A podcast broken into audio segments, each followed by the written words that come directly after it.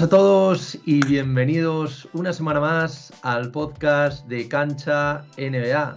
Y bueno, después de los seis episodios en los que hemos analizado la previa de las diferentes divisiones, hoy volvemos con, algo que os gusta mucho, como son las entrevistas. Y como ya lo estaréis viendo, si, lo estáis viendo en YouTube, eh, aquí está eh, Javier López. Javier, ¿qué tal? ¿Cómo estás?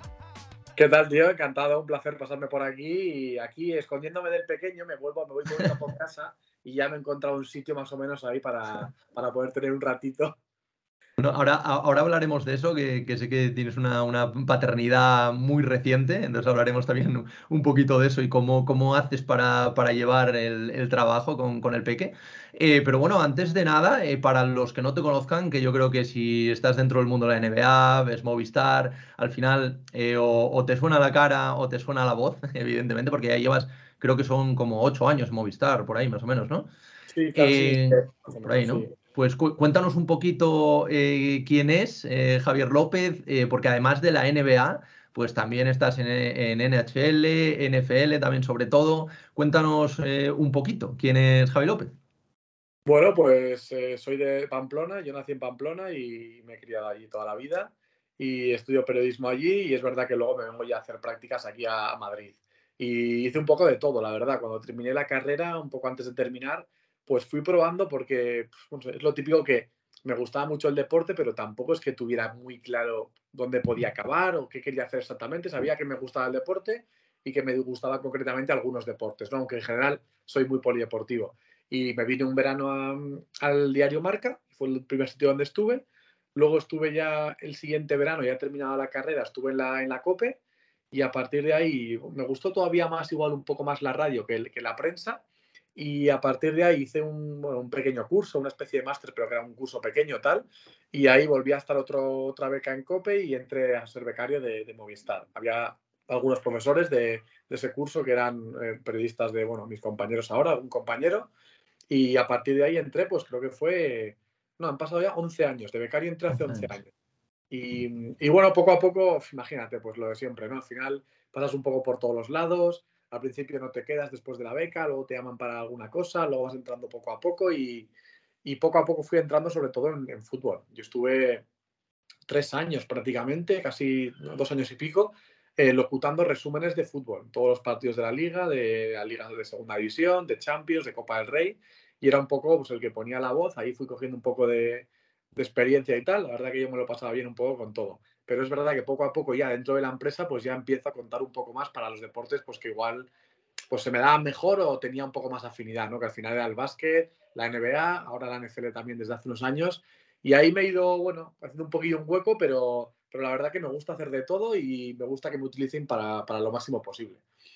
¿Y de dónde viene tu afición por el, por el baloncesto? Eh, ¿Lo practicabas de pequeño? ¿Simplemente te gustaba verlo? ¿Cómo, cuéntanos un poco cómo, cómo empezó esta afición. Nada, era un friki de, era un friki de Montes y de Miel, de verlo en casa. Yo no jugaba a básquet, de hecho yo he jugado siempre a fútbol y por esa afición que tenía, que era un, era un enganchado absoluto a las retransmisiones de, de Anthony y de, Montes, eh, bueno, fui empezando a ver cada vez más, más o menos cuando llega Iverson, 97, luego 98, más o menos por ahí es cuando empiezo a ver ya mucho. Y ya te digo, justo en la adolescencia, como a principios de los 2000, eh, antes de, todavía unos años antes de la universidad, ahí es donde ya me engancho de manera absoluta. Y de hecho me enganché tanto que además tenía algún, algún colega que también le gustaba mucho, que cuando tenía, pues yo creo que era 17 años o así, creo que era el año anterior a la universidad, dejé el fútbol, que me gustaba de toda la vida, y me apunté con un colega baloncesto, pues por, iba a decir por hacer el tonto, pero básicamente, porque al final no había jugado nunca, pues podía, pues correr tal, pero no tenía ni fundamentos ni nada. Y estuve un año jugando, luego volví al fútbol que era más lo mío, pero estuve un año jugando pues simplemente por, por eso, porque me gustaba mucho la NBA, me, gustaba la competición y ahí empecé a verlo mucho. Es verdad que mi padre en casa siempre ha sido muy, muy polideportivo también y veíamos todo tipo de deporte. Y hablas, bueno, acabas de, comentar el Allen Iverson, pues eh, evidentemente mucha gente se, se, enganchó con un jugador de estas características, pero aparte de Iverson, eh, ¿te acuerdas de otros jugadores que por los que tú digas que te enganchaste a la liga? A mí, por ejemplo, en mi caso me pasó pues con, con Pau Gasol, evidentemente, coincidiendo cuando, cuando llega a Memphis. En tu caso, eh, ¿cómo, ¿qué jugadores fueron estos? ¿Qué equipos también? ¿Cómo fue un poco tus inicios dentro como espectador de la NBA?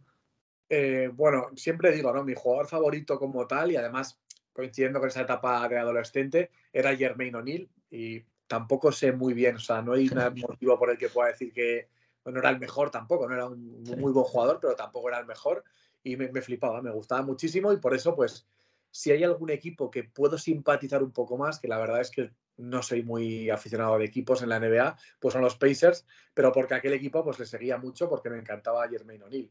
Y luego, pues bueno, Iverson, eh, McGrady, todos esos jugones de, principios de los, de los 2000, al final fueron un poco los que más me, me animaron, ¿no? Yo me acuerdo de cuando llegó Gasol, eh, me acuerdo de, de jugar con, con, Raúl López incluso al NBA Live, o sea, era muy flipado también de, de, NBA Live, quedaba con los amigos los fines de semana y en vez de ir mucho a la calle, pues igual te quedabas jugando ahí con algún jugador de estos, así que lo he pasado muy bien, sí. Y como comentabas, ya, ya no solo la NBA, sino también ahora se te ve mucho en, temas de NFL, incluso también NHL, también con, con temas de hockey, también eh, creo que, que, has comentado. Eh, ¿De dónde te viene un poco esta afición, ya no por el deporte, sino también un poco por, por todo el concepto del deporte americano, ¿no? Como, como los americanos también lo venden, todo, todo este marketing que, que, bueno, tú conocerás mejor que nadie que, que envuelve al deporte dentro de, dentro de América.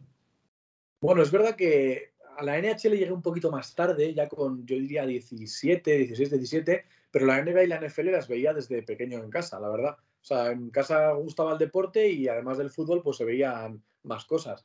Y yo recuerdo, pues, de la NFL desde muy joven. Recuerdo alguna, un artículo en el diario de Mariano Tovaria en el 98, 99, o sea, era bastante pequeño. Y, y lo empecé a ver en la tele, también en Movistar. Y es verdad que esas dos competiciones siempre las he seguido mucho, o sea, mucho, mucho. Y el hockey, no, es verdad que no, no, tenía tanta afición, por supuesto en casa no se veía, pero bueno, empecé a animarme ya con 17, 18, ya ahí en el 2003, 2004, 2005, recuerdo, y fui cogiéndolo un poquito más. Es una competición mucho más, más minoritaria aquí en España, mucho más mm, a veces complicada de ver para la gente que empieza, pero es un deporte súper rápido, súper entretenido y es verdad que cuando vas conociendo un poco, la verdad que es un deporte que, que, engancha bastante. Y desde ahí empezó un poco el tema. Luego, lo típico también, hay que decirlo, los años de universidad ya muchas veces estás a otras cosas, sales más, eh, pues sí, sigues siendo aficionado, pero tampoco, pues de otra manera un poco, y, pero siempre he estado bastante conectado a las tres, sobre todo desde la adolescencia, eh, a la NFL muchísimo y a la NBA igual, sí, a las dos. Y comentabas eh, que empezaste con, temas de fútbol, eh, tema de comentar resúmenes, eh, mm, pero ¿cómo fue el paso, o, bueno, cuando decides, cuando surge la oportunidad también de, de, pasarte al baloncesto, a la NBA? ¿Te acuerdas de, de cómo, cómo, fueron estos primeros partidos? Incluso, ¿te acuerdas de cuál fue el primer partido que transmitiste? Eh, bueno, eh, yo, claro, eh, hacía un poco de todo, ¿no? Hacía sobre todo fútbol, pero había, hacíamos un poco de todo. Y para mí un, momento importante creo que fue cuando pues yo diría que es verano de 2015, si no me equivoco, cuando vuelve la Liga Endesa a, a Movistar, la, la, competición nacional. Eh, de esa forma, la NBA ya llevaba toda la vida, pero de esa forma se crea como una especie de equipo de básquet, de, de mini redacción, ¿no? Somos un grupo pequeño, cuatro, cinco, seis redactores, donde, bueno, pues coincidía con, pues, la verdad, mis mejores amigos aquí en, en, Madrid y en, la profesión, con Alex Perona, con, con David Pérez Pacios, que ahora es narrador en Dazón, eh, con Nacho Jouve, que también está en, en, Movistar, y ahí es donde se forma un pequeño equipo que eso nos da un poco la oportunidad, porque hacía falta, porque se acaba de, de comprar la Liga Andesa, pues de hacer vídeos, de trabajar para programas, para un programa que se llamaba Clubers, ¿no? para programas de básquet y cosas de básquet en la redacción, que antes no existía tanto. Yo había hecho cosas para la generación, vídeos sueltos, pero no había un equipo tan, tan de básquet. Y eso fue un poco la entrada en básquet. Y sí que recuerdo, no fue el primer partido, porque yo creo que, ya sabes que hay partidos todas las noches en directo, pero luego es verdad que en diferido hay algunos más eh, durante la semana, dos, tres, y se locutan en un locutorio. Yo recuerdo haber hecho algún partido en diferido eh, para ayudar, sobre todo para echar una mano. Recuerdo un partido de Oladipo que metió 40 puntos. Algunos recuerdo, pero ya el primer partido oficial como narrador por las noches, eh, de verdad, ¿no? ya como parte de la plantilla que narraba eh, NBA por la noche, es el, es el primer partido de LeBron con, los Lakers. Es un Lakers-Portland a las cuatro y media de la madrugada y con Piti Hurtado, que fue con el que empecé ese, ese año, hace ahora, esta va a ser la quinta temporada, hace cuatro años y pico, y, ese fue el primer partido de noche, o sea, la primera transmisión en directo en un plató eh, por la noche. Fue el primer partido de LeBron en Portland, que si no, me, si no recuerdo mal pierden, me parece que pierden. ¿Y qué tal esta primera retransmisión? Porque te, he escuchado por ahí en algún podcast que decías que al final, pues evidentemente seguís preparando cada partido concienciadamente, pero que claro, que tú los primeros partidos llegabas ahí casi con una Biblia en papeles que al final no utilizabas ni la mitad, pero claro, que ibas muy, muy preparado por lo que pudiera pasar, ¿no? Sí, es verdad que cuando haces alguna cosa en locutorio, ya sea un partido o cualquier locución de algún programa, al final no es en, no es en directo, eso hace mucho, y luego encima tienes una sensación de seguridad, ¿no? De que estás tú con tus cosas, con tu agua, con tu tal, y eso al final te protege muchísimo. Y claro, vas a una retransmisión, sabes que es en directo, sabes que son dos horas y media más o menos, antes un poquito más incluso duraban los partidos, y, vas con esa cosa de decir, en ningún momento puedo tener, quedarme en blanco, no tener de qué hablar o tal.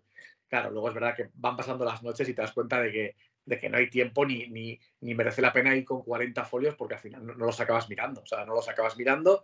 Eh, al final, encima, el narrador, yo siempre lo comento, pero es verdad que cuando he estado con Piti, con Ramón, ahora con, con Anthony, por supuesto, con cualquier comentarista, ellos van más preparados que tú en el sentido eh, en torno de los jugadores, de los equipos, información, y al final tú un poco conduces, eh, narras las jugadas, pero tampoco ni, lo haces demasiado de meterte en cosas más profundas, ni creo que sea mi trabajo, ¿no? Al final yo soy un poco más el conductor, el narrador, y sí que es cierto que aquellas veces me pasaba un poco de, primeras, era normal, yo que sé, quieres, quieres estar seguro y a la semana, dos semanas, tres, dices, vale, ya conozco a los jugadores, no, no, voy a tener problema, voy a sacar las plantillas, voy a sacar unos cuantos temas apuntados y a partir de ahí tómatelo con tranquilidad, que no es para tanto, ¿no?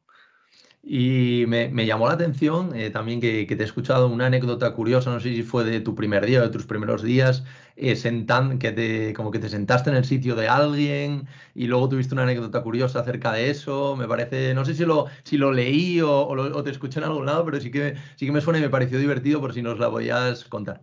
Sí, el primer, es que el primer día que llego de becario, pero eso era mucho antes, imagínate. Sí, sí, sí, sí. Septiembre de 2011, yo creo que era. Claro, eh, yo tenía una, beca que era un poco distinta porque estaba mitad de la semana con deportes, NBA y cosas varias, yo ayudando a los deportes, y la mitad de la semana con fútbol. El fin de semana, sobre todo, pues ayudaba en, el día del fútbol, los programas de fútbol. Y cuando llego, que es el típico lunes que llegas allí, pues es verdad que te, pones en el ordenador de cualquiera. Yo me senté en el de Moisés Molina, que es mi compañero de, NFL, que vamos, le llevaba oyendo toda la vida, no sabía que era su sitio tampoco. Y yo iba con unos auriculares de la NHL, que eso imagino que él por lo que luego me dijo, él, no, había visto. Él, yo que sé, no se habría juntado a mucha gente que dijera, pero el friki aquí que va, claro, nada más llegar él, que creo que yo estaba por ahí de pie, dice, a ver, ¿de quién es esto tal? Que, o sea, ¿quién es el tío que está sentado aquí con unos auriculares de NHL que para el que no conozca mucho a Moy, o sea, la NHL es es su pasión, pero a otro nivel, o sea, es por encima de cualquier cosa. Y nada, desde ahí la verdad que tuvimos buena conexión, bueno, fíjate hasta hoy, ¿no? Pero sí que es verdad que te sientas lo típico, no tienes mesa en el sitio de el que está libre y coincidió que era Moy, coincidió que vio los auriculares y dijo, este tío, con este me voy a llevar bien porque aquí vamos a compartir cosas, ¿no? bueno, qué, casualidad, ¿no? Al final que justo dio que esos, esos auriculares. Y lo que sí que, sí que me gustaría saber un poco, eh, Javi, hablando, antes hablamos un poco de, cómo te preparabas los, partidos eh, al principio. Eh, por ejemplo, una noche que, comentes en NBA, ¿cómo, ¿cómo, es tu día? O sea, ¿te lo preparas el mismo día? ¿A qué hora vas a la redacción? Cuéntanos un poco cómo es ese día a día de, un narrador del equipo de NBA dentro de Movistar. Pues fíjate, bueno, ponemos el ejemplo más claro que es esta noche próxima, ¿no? Porque va a ser la primera noche que, voy a hacer partido, así que independientemente de cuándo lo esté viendo la gente, esta próxima noche hay, partido. Lógicamente ya es verdad que cuando pasa más tiempo eh, tienes menos autoexigencia en la preparación, quiero decir, hay muchísimas cosas y eso ayuda mucho. Cuando tú sigues mucho una competición, al final hay mucha información que ya tienes en la cabeza y que, sabes que, que puedes recurrir a ella, pero básicamente dependiendo del horario, aunque da igual que el partido sea un poco pronto o un poco más tarde, yo sí que intento estar allí a la hora de cenar más o menos, o como mucho después de cenar. Ha habido momentos igual, por ejemplo, en la pandemia, ¿no? Que, igual preferías estar más rato en casa, preparar más cosas en casa y salir de casa menos rato, porque allí tampoco podías hacer gran cosa en la redacción, no podías juntarte con mucha gente, pero ahora un día normal es para mí llegar allí a las, por ejemplo, a las 10, 10 y media, el partido es a la, a la 1 y media, y sí que me saco, pues me saco información muy básica ya tengo mucha información porque seguramente en casa he leído, he cogido antes la guía de, gigantes, me he estado leyendo ya unas cuantas cosas que, me faltaban por leer, pero la, información básica ahí casi siempre es la misma, ¿no? Resultados, últimos partidos, cómo está la clasificación, Em, si tenemos algún sorteo, ¿no? Por ejemplo, a través de redes, pues coger esa información y organizármela. Eh, si tenemos eh, que preparar piezas, hoy por ejemplo tenemos un partido en el plató, en el, estudio, pues preparamos unas imágenes para meter en los tiempos muertos. Pues las preparo, me las miro y, las, dejo, las dejo preparadas. Es un ratito, un par de horas o, tranquilas, puede ser, un par de horas o tres, e intento hacerlo con tranquilidad para ya como una hora más o menos antes del partido estar ya más o menos con todo hecho, todo preparado y ahí ya lo típico es pues, quizás coger agua, eh, hacer alguna última cosa y tenemos que bajar a, maquillaje como 30, 40 minutos antes. Yo prefiero bajar con tiempo, pero es verdad que luego no hace falta mucho margen, pero bajamos con, tiempo y solemos intentar estar en el plato pues igual 15 minutos antes, por lo típico, para poner el micrófono, para que el realizador, la gente que está en el control, pues tenga todo controlado, sepa que estamos ahí, que no, que no llegamos tarde ni nada, que no hay ningún problema. Así que esa es una noche. Es bastante tranquilo, la verdad. Es un poco, quizá te diría un poco solitario a veces porque, porque claro, vas un poco a tu bola y es verdad que cuando llegas tú a las diez y media de la noche o no queda nadie o hay algún rezagado igual de algún partido de fútbol tal, pero, pero la verdad que es tranquilo y es un trabajo muy, muy guay. Y lo que digo siempre, como cada partido es diferente, como la semana que viene serán otros equipos, pues la verdad que siempre es un poco distinto, ¿no? Y tengo entendido que una vez dentro de la, dentro de la retransmisión, eh, hay comentaristas, narradores, eh, vais un pinganillo para ir escuchando también eh, la narración americana, ¿no? Un poco también, pues por si pasa algo, enterarte a lo mejor antes y poder comentarlo. ¿cómo, es esto? Porque así a priori para la gente que, que, no narramos mm, puede resultar incluso un poco lioso, ¿no? O sea, ¿cómo, cómo, cómo lleváis esto? A ver, en, en, principio yo, bueno, pues yo diría, yo creo, al final el pinganillo es más para recibir las órdenes del realizador, del tipo que está en el control, quiero decir. Eh, cuando te vas a publicidad, en descanso y vuelves, cuando te dicen, pues quedan 30 para entrar. O sea, en principio, el pinganillo es para, para controlar la retransmisión en ese sentido. El realizador te puede decir, oye, nos hemos quedado sin señal, espera un poco. Oye, se ha, se ha estropeado una pequeña pantalla, ahora te la arreglamos. Cualquier cosa que pase, ¿no? Que tú tengas la, controlada la situación. Pero es verdad lo que dices, que, que el técnico de sonido, hay un técnico de sonido con nosotros, eh, nos manda el audio de la retransmisión americana. Hay gente que no, que, que prefiere no tenerlo, pero nos lo manda bajito por detrás, al fondo en el pinganillo. y, la verdad que yo creo que es muy útil. Yo creo que es muy útil porque, fíjate, incluso en estos tiempos, ¿no? Que todos estamos con Twitter y tal, si pasa cualquier cosa, más o menos te vas a enterar. Pero incluso en estos tiempos, yo, por ejemplo, el móvil, hombre, le voy echando un vistazo de vez en cuando, pues, pues si pasa algo, pero yo mm, intento también estar bastante metido en el partido y a mí me viene bien. Si pasa algo, eh, viene bien. Yo estuve, tuve la, no sé si suerte o no, pero estuve el, 11 de marzo de 2020, el día que empezó la pandemia. Fui el que le tocó el partido de, de, Rudy Gobert, famoso, que fue, encima lo retransmitíamos.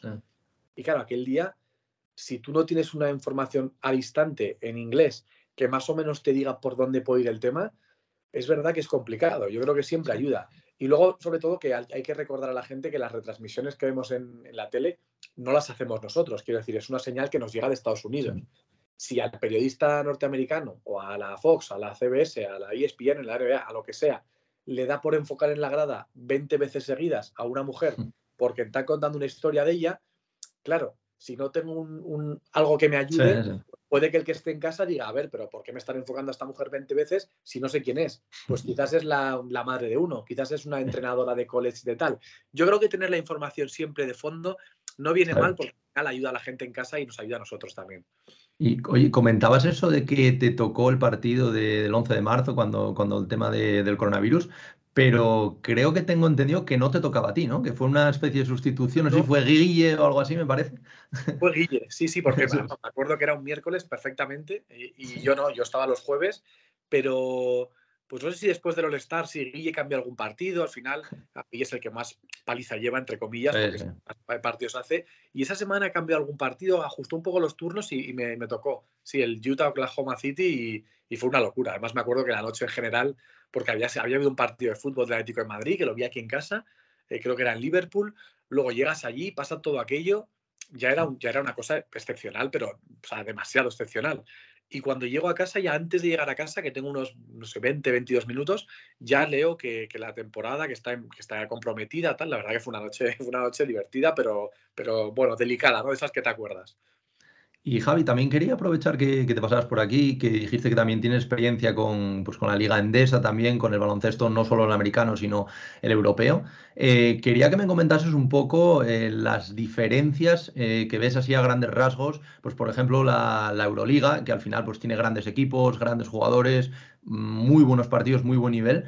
Pero al final parece como que la NBA, mm, en concepto ya no jugadores individuales, sino de liga, sabe vender su producto mucho mejor, ¿no? Porque al final la Euroliga mm, eh, tiene, como comentaba antes, muy buenos jugadores, muy buenos equipos, eh, muy, muy buenos partidos, muy atractivos, eh, pero parece que no, no vende su producto, igual que, la NBA. Y bueno, esto de la NBA se podría extender también pues, a la NFL, NHL, porque al final parece que como que los americanos venden muy bien este producto, ¿no? Como, tú que tienes esta visión general de los deportes, ¿dónde crees que está la clave por lo que se diferencia tantísimo? Eh, bueno, yo, creo que, y fíjate que voy a decir una cosa, yo cuando llegué a la Liga Andesa, que fue lo, una red antes Liga Andesa que, que NBA, ahí me sorprendió el nivel, porque yo no ve, conocía a Barça Madrid, conocía equipos, pero no tenía una costumbre habitual de ver todas las semanas, y me sorprendió el nivel. Creo que hay muy buen concepto y creo que hay buenos equipos. Pero es verdad que, primero, en cuanto a talento, es absolutamente incuestionable que hay una diferencia muy grande. Eh, al final, lo mires por donde lo mires, la, la realidad es la que es. No hay yo qué sé, MVPs de Euroliga. Estoy pensando ahora, por ejemplo, en Bogdanovich, jugadores de este tipo, que ha habido más. ¿eh? Ekpeudo, recuerdo, me parece que fue MVP, que han ido a la NBA y no tienen capacidad casi ni para tener un rol de, de 10-12 minutos. Quiero decir, la diferencia en cuanto a talento es, es muy grande, pero es un poco lo que decías. Al final yo creo que la realidad, ellos tienen el espectáculo montado de tal manera que no sé si te pasa, pero yo creo que a la gente le pasa y muchas veces lo comentamos. Tú simplemente eh, pones la televisión, y cuando se enciende la imagen, ves una imagen de, un deporte nacional nuestro, europeo, y ves una imagen de un pabellón NBA, y la sensación que tienes es como de que estás viendo un producto, ¿sabes?, más espectacular. O sea, ya en cuanto a imagen, creo que es muy difícilmente comparable. O sea, tengo esa sensación de que, de que lo venden todo bien, de que por supuesto que todo está montado en torno al espectáculo, y seguramente en ese sentido todavía estamos bastante lejos. Y fíjate que se ha mejorado aquí muchísimo, pero creo que es verdad que tú ves una imagen de la NBA en cualquier musical que ves en televisión, en cualquier vídeo de YouTube, en cualquier cosa, y te da esa sensación de que es otro escalón, ¿no? Como otro peldaño más. Sí, porque da, la sensación, ya es lo que tú comentabas, ya no es ni solo la NBA, que a mí, por ejemplo, me gusta mucho el baloncesto. Yo la NFL eh, no la suelo ver en plan a diario, semanalmente, pero me puedo poner un partido y puedo disfrutar con ello, porque al final es el espectáculo, cómo te venden todo, cómo, cómo es todo, y bueno, ya no te digo nada, la, Super Bowl, que me parece un espectáculo ya a otro, a otro nivel, pero da la impresión eso, ¿no? De que, de que nos sacan varios años en tema espectáculo, tema también la NBA los últimos años se ha expandido prácticamente con escuelas por, por todos los continentes, yo creo que, que en eso sí que podríamos mejorar, porque es lo que tú dices, evidentemente hay mucho talento, también en Europa, también sobre todo en la Euroliga, aunque por talento, evidentemente los mejores jugadores, lo que tú comentas, pues están en, la, NBA y, por ejemplo, se ve con el caso del Facu Campaso, ¿no? que al final aquí en, Europa es, un grandísimo jugador y allí hace las cosas bien, pero bueno, le ha costado hasta hace unos días poder firmar un contrato de un año. Entonces, al final, todavía se ven esas diferencias, ¿no? Sí, yo, bueno, también me, me ha tocado hacer Euroliga cuando, cuando estaba en Movistar y la verdad que era una competición también fascinante porque hay muchos partidos y casi todos son muy, muy buenos. Recuerdo hacer partidos de playoff de, de, Salguiris cuando estaba ya Vicis allí.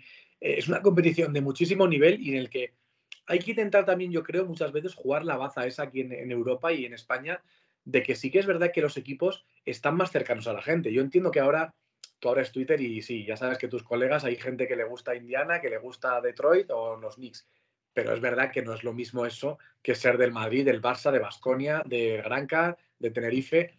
el deporte aquí te toca mucho más de cerca, eso es indiscutible. Y yo creo que ahí sí que hay que saber un poco jugar la baza, pues de ese sentimiento del aficionado de que al final, oye, lo nuestro es un producto que es nuestro, que también es una liga potentísima, o los equipos que compiten en Euroliga. Y ahí yo creo que hay que jugar esa baza de que aquí sí que hay mucha gente de su pequeña ciudad, por ejemplo, vas a Málaga y la, y la gente Unicaja lo vive de verdad. Y eso me parece que, está muy bien, porque al final hay mucha gente en sus propias ciudades que está acostumbrada y que está muy habituada a ver básquet de su equipo. Y yo creo que eso también se puede vender.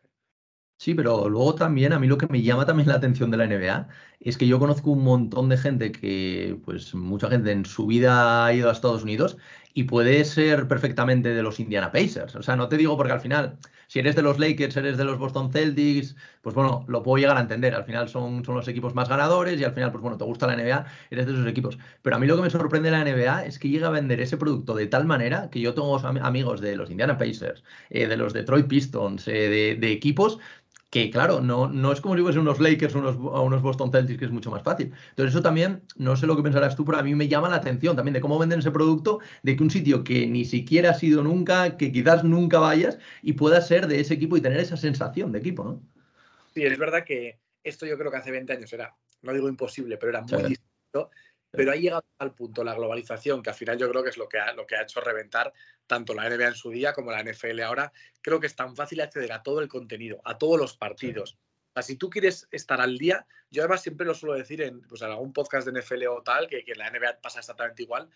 Hay cuentas, las conocerás, ¿no? Pero hay cuentas de equipos, eh, solo cuentas de equipos o podcast de equipos que dices, hay gente que tiene un nivel de conocimiento de su propia franquicia que es muy complicado de alcanzar, pero casi Estados Unidos, que dices, hombre, es muy complicado de saberte todos los jugadores, eh, de dónde viene cada uno. Eh, pues, en la NFL no te digo nada porque hay muchos más. Es verdad que dices, hay como clubes de fans o clubes de seguidores que llevan el, que llevan el seguimiento a los equipos a un nivel casi profesional y me parece que tiene mucho mérito, de verdad. Sí, porque al final es lo que tú dices. Si tú vives en Málaga, pues bueno, tienes una Unicaja, te toca de cerca, es mucho más fácil seguir la actualidad. Pero gente que eso a mí me sorprende, de los Indiana Pacers o de los Detroit Pistons o, de los Sacramento Kings, ¿sabes? Que al final un equipo que lleva 16 años sin entrar en playoffs y hay podcasts, bueno, no te digo uno, hay dos, tres o incluso cuatro en español hablando íntegramente de la franquicia. Entonces yo creo que esto también habla muy bien de, la NBA como liga, de cómo vende su, su producto y al final yo creo que eso también, aparte del talento, también les pone otro pasito por encima de, vender su, producto. Es verdad que ahora mismo, si tienes un poco de, manejo tecnológico básico, porque yo para eso encima, que tampoco soy muy, muy puntero, si tú sigues en Twitter a 5, 6, 7 periodistas de una ciudad, si sabes que hay algún podcast y algún canal de YouTube tal, la verdad que puedes acceder a un contenido que aunque estés a miles de kilómetros, no te digo que es como si estuvieras allí, pero en el fondo, en cuanto a acceso a información, es que lo tienes todo en la mano. Es, tan bonito eso que está muy bien. Sí. Y bueno, Javi, si te parece, eh, ahora sí que me gustaría pasar un poco a hablar más de actualidad, porque bueno, ah, llevamos dos jornadas eh, de, NBA, las dos primeras, que bueno, hemos tenido ya grandes actuaciones, equipos que, que nos han sorprendido, pero así en términos generales, eh, quería preguntarte por qué esperas tú de, esta temporada. Parece que es una de las temporadas más competidas de, los últimos tiempos, de, los últimos años. Equipos como los Clippers que vuelven, como, como, los Nuggets, otros con problemas como pueden ser los Lakers. Pero así en, términos generales, eh, ¿qué esperas tú de este año? ¿Cómo lo ves? Bueno, siempre empieza la temporada y tenemos esa sensación de que, de que puede pasar cualquier cosa. Y creo que aunque aunque parezca que se lo dices a alguien que no le gusta mucho la NBA o que no está tan metido, te dirá, bueno, ¿qué me vas a decir? No, pues me vendes, claro, lógicamente, que va a estar muy igualado, que puede ganar cualquiera, pero la verdad que se ha demostrado estos últimos años que no, que no es todo tan sencillo como parece al principio, que sí, viene de ganar Golden State, pero ha estado dos o tres años sufriendo y, Phoenix y Milwaukee y Filadelfia puede ser aspirante, pero empieza mal. Yo creo que hay infinidad de historias siempre en una, en una liga tan completa como la NBA y creo que esa es una de las ventajas y una de las cosas más bonitas que tiene. Seguramente ahora al empezar, al final te vas a lo, básico, pues te extrañaría mucho, ¿no? Que, Boston, que Milwaukee, que Brooklyn, que Filadelfia no sean equipos muy punteros. Eh, te extrañaría mucho, como decías tú, que Clippers no mejore mucho, que, que, que Denver, si Jamal Murray puede volver bien, no mejore, que Memphis siga creciendo.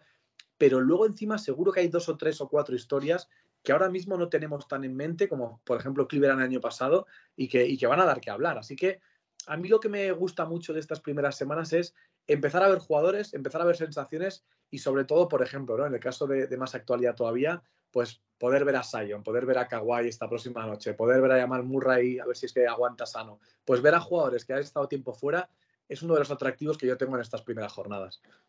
Y hablando de jugadores, como, como dices ahora, eh, ¿tú eres más de jugadores o más de franquicias? Porque sí que es verdad que también la NBA es una liga que mucha gente sigue, por determinados jugadores. Y al final, tú si te gusta LeBron, pues antes eres de Cleveland, ahora eres de Lakers, eh, en su día fuiste de, Miami. Eh, ¿Cómo, o sea, tú, por qué lo sigues más la liga? ¿Por, por tema de jugadores o más por tema de, de franquicias? Absolutamente de jugadores.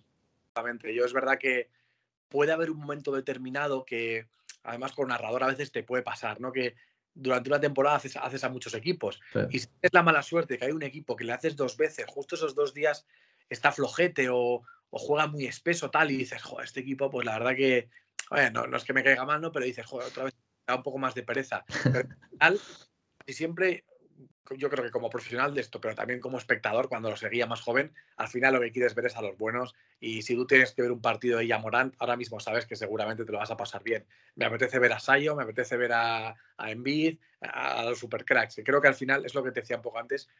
Hay tanta diferencia en cuanto a talento, o sea, son tan exageradamente buenos todos los jugadores que hay allí que cada noche es verdad que puede haber una noche tres partidos, otra diez, otra doce, pero cada vez que terminas viendo actuaciones espectaculares y, eso es, una ventaja de la liga, porque al final creo que atrae al espectador todos los días y, hay muchísimas cosas que ver. A mí me encanta ver a los jugadores buenos y sobre todo a los que lo hacen bonito también, porque es verdad que yo siempre digo, eh, soy, fan de LeBron, por supuesto, ¿no? O de, o de Giannis Antetokounmpo, pero es verdad que a mí los buenos momentos de Durant o, de Stephen Curry o de Jan Morant ahora, de jugadores igual muy visuales, muy, muy estéticos, pues me llama mucho la atención.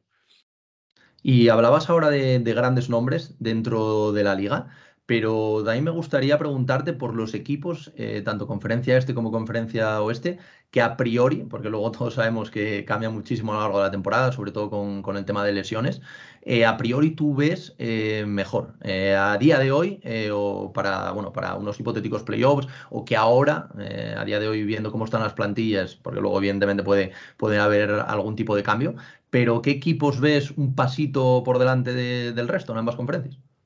Bueno, en el oeste yo creo que Golden State y Clippers para mí están un poquito por delante. Eh, no, meto a, no meto a Denver porque tengo la sensación de que no sé exactamente. Es verdad que Murray está lesionado y que Porter también, y que por otra parte Kawhi también. Pero es verdad que los Clippers para mí no, no han tenido mucha prensa, pero incluso en muchos momentos sin Kawhi han sido equipo o de playoff o de playoff incómodo, de segunda ronda y de vale, terminan perdiendo, pero terminan perdiendo 4-2 y sabes que son un equipo duro.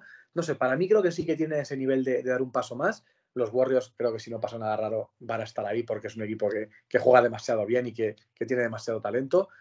Y, es verdad que no meto, por ejemplo, a Dallas porque, o a Phoenix porque a mí me decepcionaron un poquito. O sea, Dallas creo que el año pasado consiguió más de lo que yo esperaba. Creo que que consiguió un poquito más de lo que esa plantilla tiene, tengo la sensación, y además Branson fue un jugador importante y, ya no está. Y el otro era Phoenix, que a mí Phoenix me decepcionó un poquito. Sí que creo que tienen todas las herramientas para ser un, equipo que aspira a ser un equipo finalista o a, llegar lejos, pero es verdad que a mí el año pasado en playoff me decepcionaron un poquito porque ya no solo fue perder, sino fue un poco jugar bastante peor de lo que les hayamos visto jugar. Yo ahí tengo unas, unas poquitas más de dudas. En el este, la verdad que no me salgo mucho del, del Boston Milwaukee, eh, Filadelfia y Brooklyn. Filadelfia y Brooklyn quizás un peldaño por detrás porque, porque sigue habiendo algunas dudas. Yo, fíjate que soy de los, de los fans de Harden, por decirlo así, de la gente que, sí que le, gusta mucho Harden, pero es verdad que tanto Filadelfia como Brooklyn tienen que demostrar un poquito más. Me apetece ver a Simmons, saber cómo puede sumar en Brooklyn, pero creo que tienen que demostrar más.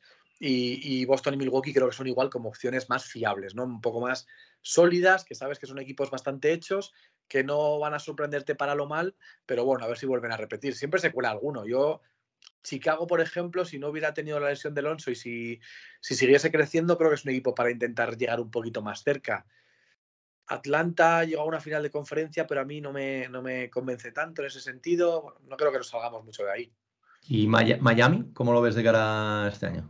Miami, no sé, la verdad que el año pasado hubo momentos en los que parecía el equipo más duro de ganar, aunque yo creo que por talento no, lo era tanto.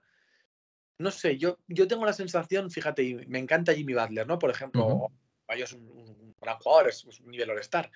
Pero también es verdad que tengo la sensación de que Jimmy Butler, siendo un magnífico jugador, eh, al final tampoco termina de ser un Stephen Curry, un Joel Embiid, un, ni siquiera quizás un Jason Tatum, ¿no? Un, por supuesto, Yanis.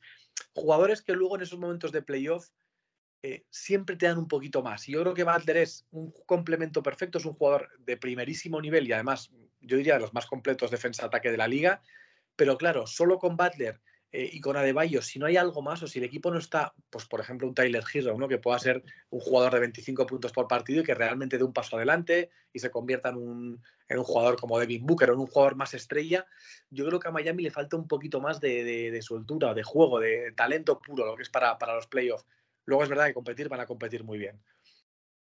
Y estamos hablando ahora de los favoritos.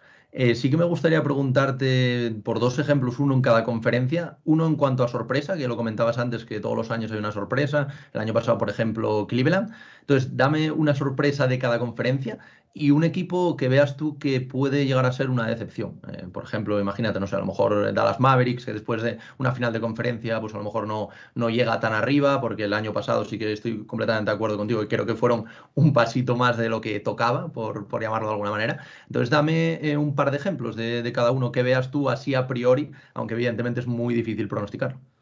Sí, yo Dallas lo tengo claro, la verdad. O sea, me parecería es que no sé, me parecería muy, muy, muy, muy complicado que repitieran una final de conferencia, ya no que vayan a más, sino que repitan, no sé, es un equipo que, que incluso jugando bien o haciendo las cosas medianamente bien, si cae, por ejemplo, en primera ronda, tampoco me parecería algo tan extraño viendo lo que hay en el oeste.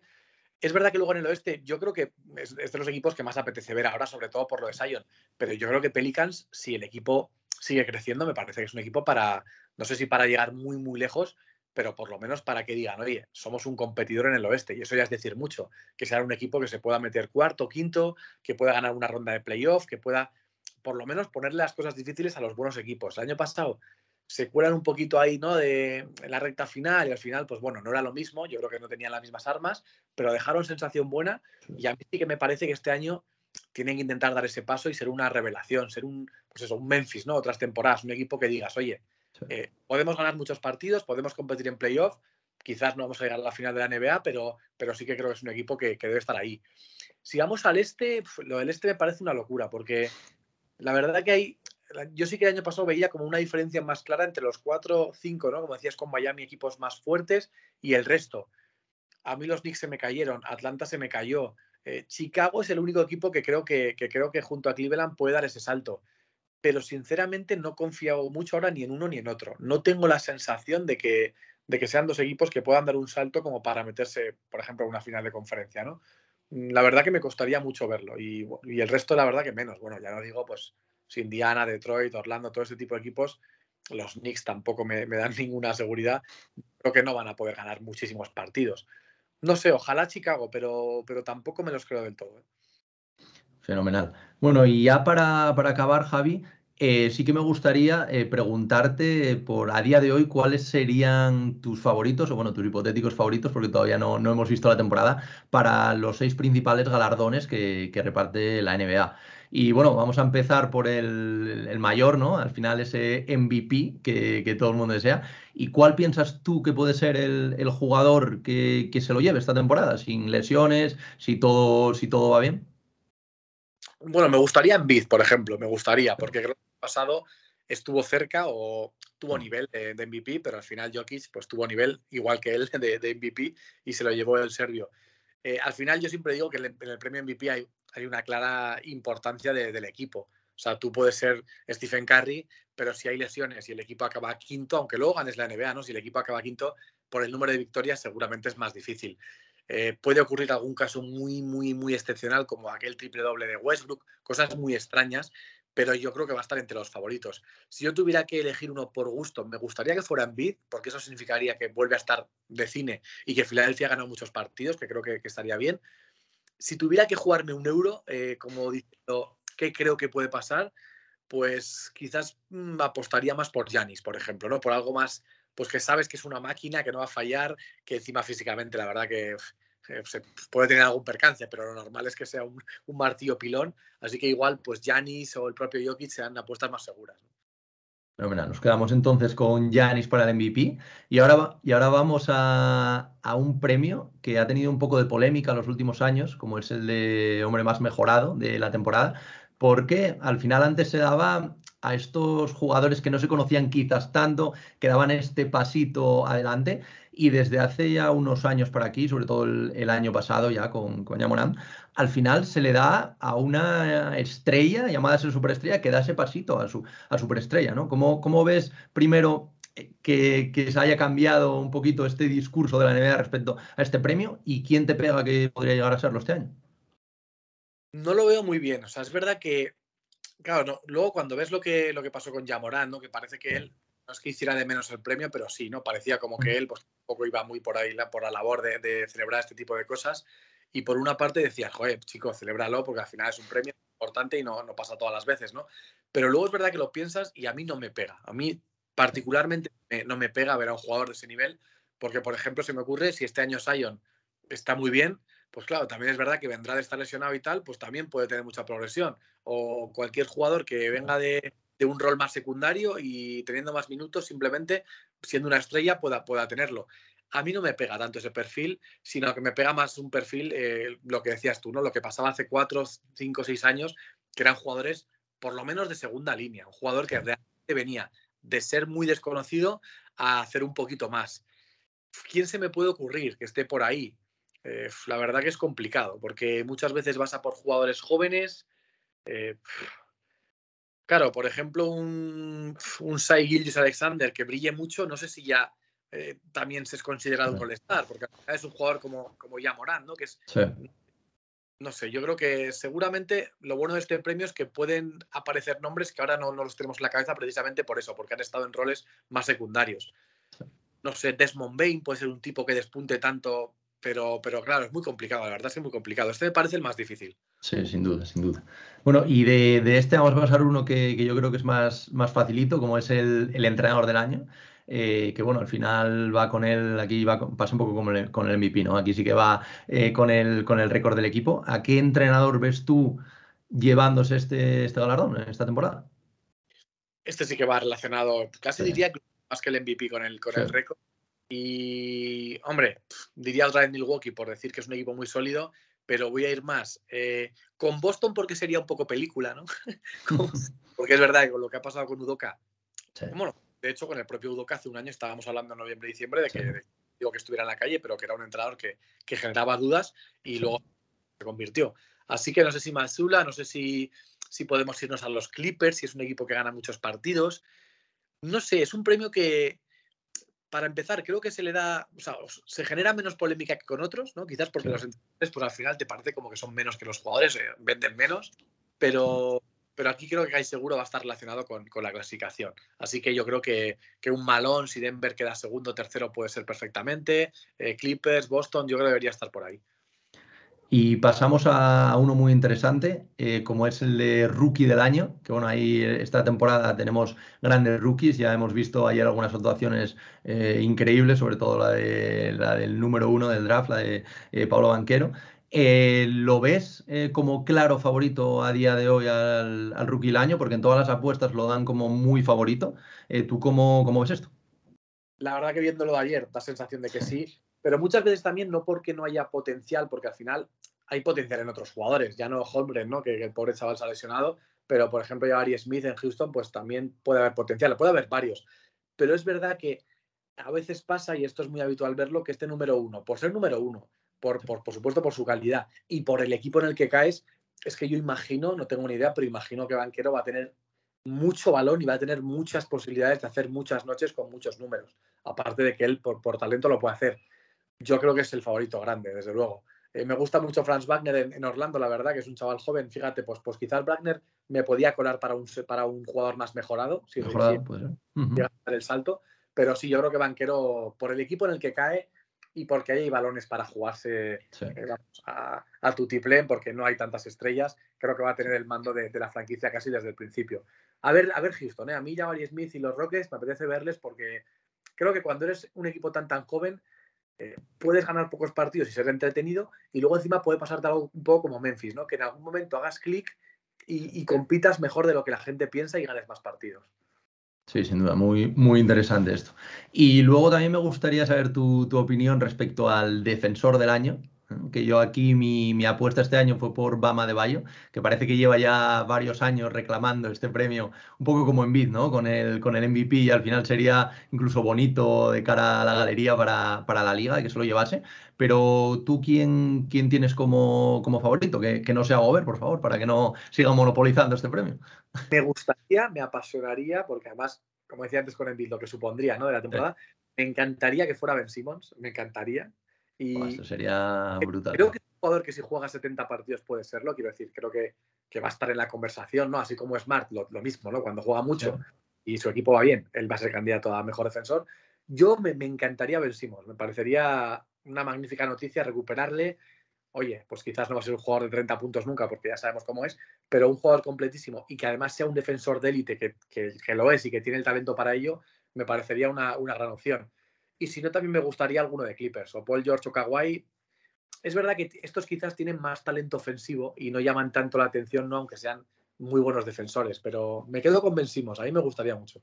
Perfecto, perfecto. Eso sería, sería otra buena historia ¿eh? para, la, para la NBA. Y bueno, ya, ya por último, el premio al, sexto hombre. El año pasado se llevó el bono de Tyler Hero, que ahora parece que ya con su nuevo contrato va a ser titular, o por lo menos ya, ya lo ha sido la, pasada madrugada. Eh, ¿Quién tienes por ahí en el radar que te pueda pegar de cara a este año? La verdad que este es complicado, complicado, ¿eh? pero muy complicado. Llevo ya un par de años que hemos hablado de antes, llevo ya un par de años que a mí me gustaría que Bogdanovich, que, el jugador de los Hawks, eh, fuera más importante. Y yo creo que es un tipo que tiene ese talento para ser muy diferencial si entra desde el banquillo. Pero es verdad que me pasan dos cosas. Primero, que no ha tenido tanta regularidad, ¿no? aunque es, un jugador muy bueno, es un jugador pues, de nivel NBA, desde luego. No ha tenido tanta regularidad y luego ha pasado que muchas veces, como ha habido tantas lesiones, eh, o era titular o aparecía pronto o, o compartía también muchos minutos con Trey Young y luego al final eso te quita también protagonismo no sé, quizás no, no, no ha tenido esa capacidad de ser tan clave desde el banquillo, pero a mí me parece que es un jugador que puede tener ese nivel. O sea, es verdad que los europeos no, suelen tenerlo fácil ¿eh? en este sentido, pero me parece que es un jugador que puede tener ese nivel. Es un, poco uno de los primeros que se me viene a la cabeza, por ejemplo. Bueno, no, no está mal, ¿eh? a mí no se, me, no se me había ocurrido y la verdad que es muy interesante. Y bueno, Javi, ya para finalizar, eh, te voy a hacer la pregunta más complicada de todas, que es, a día de hoy, cuál es la final de, la NBA que ves y a qué equipo ves como campeón. ¿eh? Solo, solo después de dos noches. ¿eh? Solo te deja, incluso algún equipo no, no lo hemos visto, pero a día de hoy, después de revisar eh, bien concienzudamente esa, esa, guía de gigantes, ¿quién es para ti el, los dos favoritos? Claro, aquí estamos en lo mismo. ¿Qué, ¿Quién creo o quién quiero? Porque claro. Me puedes responder a las dos cosas. Puedes decir quién quieres y quién crees. Siempre, esto pasa en todos los deportes. Si, si tengo que decir creo, claro, dejar a Golden State fuera de la final, después de lo que hemos visto, me parece un poco raro, ¿no? Entonces, si, si no hubiese lesiones, si me pongo en el escenario normal de, todos los equipos sin lesionados, yo apostaría algo por, por, un Golden State Milwaukee, por ejemplo.